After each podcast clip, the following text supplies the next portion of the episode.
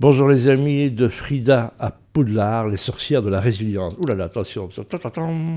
Alors bonjour à toutes, hein, bonjour à tous évidemment, et à toutes surtout. Bienvenue dans, l'épisode des racines et des ailes. Hein. L au pluriel, E de L, E, S. Bonjour Kate. Alors, tu vas, on après avoir abordé pardon, la thématique de violence conjugale la semaine dernière. Qu'est-ce qu'il y a au menu cette semaine? Bonjour Pierre, j'adore ton polo, je, tiens à le signaler, tu peux me le remontrer? Oui, oui. Los Angeles.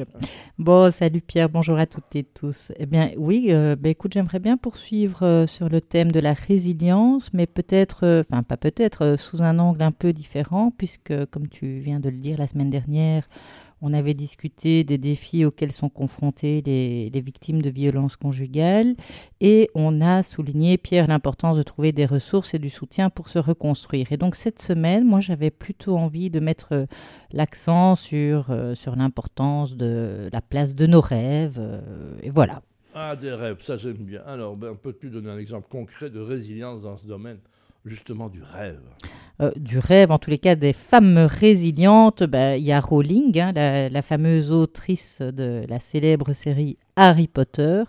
Euh, en faisant mes recherches, alors bon, euh, je t'avoue que moi, mes enfants étaient fans d'Harry Potter moi pas perso, mais du coup, est-ce que tu savais, toi, qu'elle avait connu des moments vraiment très très difficiles, notamment euh, dépressifs, précarité euh, financière? En tous les cas, au chômage, ça je savais. Le reste, bah, malheureusement, ça suit souvent. Eh bien, et, malgré ces défis, ben, elle a persévéré dans son écriture et finalement, ben, comme on le sait, hein, elle a réussi à publier son, son premier livre qui, comme ben, chacun le sait, est devenu un phénomène mondial. Alors moi, perso, je trouve que c'est un parcours, en tout cas son parcours est vraiment une source d'inspiration pour surmonter les, les difficultés avec détermination, Pierre. Et on félicite tous les éditeurs qui ont refusé son bouquin. Bravo les gars, vous avez bien, joué.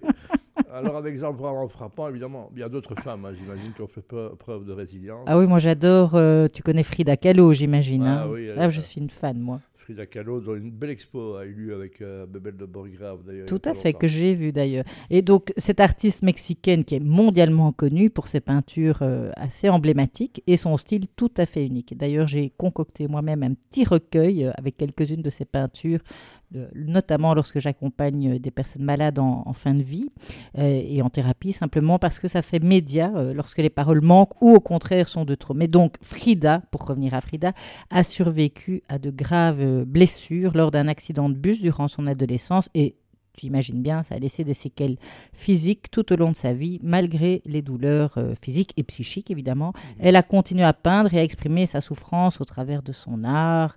Et donc, sa force incroyable en, en ont fait euh, une icône euh, de la résilience. Hein. Et tu as vu, j'imagine, ce film qui date déjà, à mon avis, d'il y a presque 20 ans, Frida, avec la magnifique Salma Hayek. J'avoue que non. Mais non. Mais non, pas. Ah ben je l'ai, tiens, je te le passerai. Alors deux exemples euh, très inspirants, tu as raison. Alors Rowling évidemment et puis Frida Kahlo.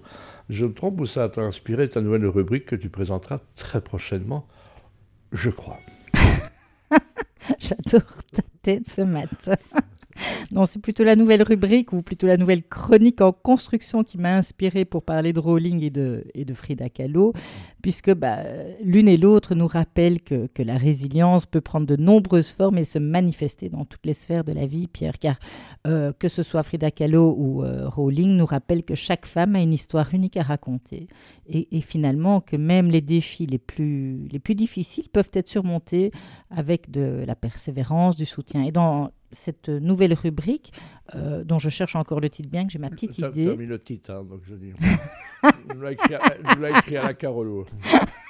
Oui, j'ai une petite idée. Ouais, j'aimerais. Enfin, oui. Bref, écoute, tu m'interromps, ça Je voudrais donner l'opportunité de découvrir et de célébrer une femme.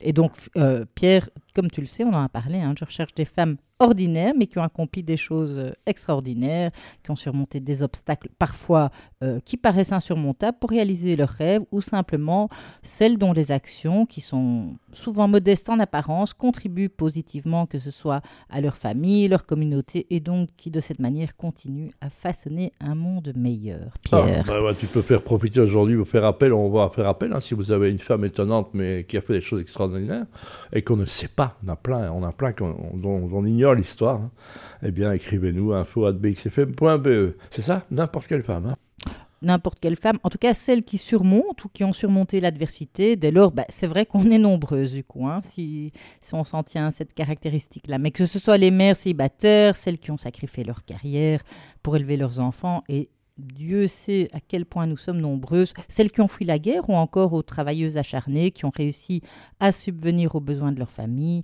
ou aux bénévoles euh, dévoués qui soutiennent les plus vulnérables. Et que dire, Pierre, de celles qui ont mis leur talent pour sculpter, peindre, créer, euh, extérioriser leur état intérieur de manière artistique. Bref, chacune de ces femmes mérite d'être célébrée pour sa contribution unique à notre société. Et je peux te dire que j'en ai déjà quelques-unes qui m'ont contacté et ça promet du joli monde. Eh ben, tu risques d'avoir du beau monde, hein, tant mieux, c'est bien. On encourage nos auditeurs et auditrices aussi, mais également euh, ben, nos auditeurs à partager les histoires des femmes extraordinaires de leur entourage et à participer à cette belle initiative. Hein.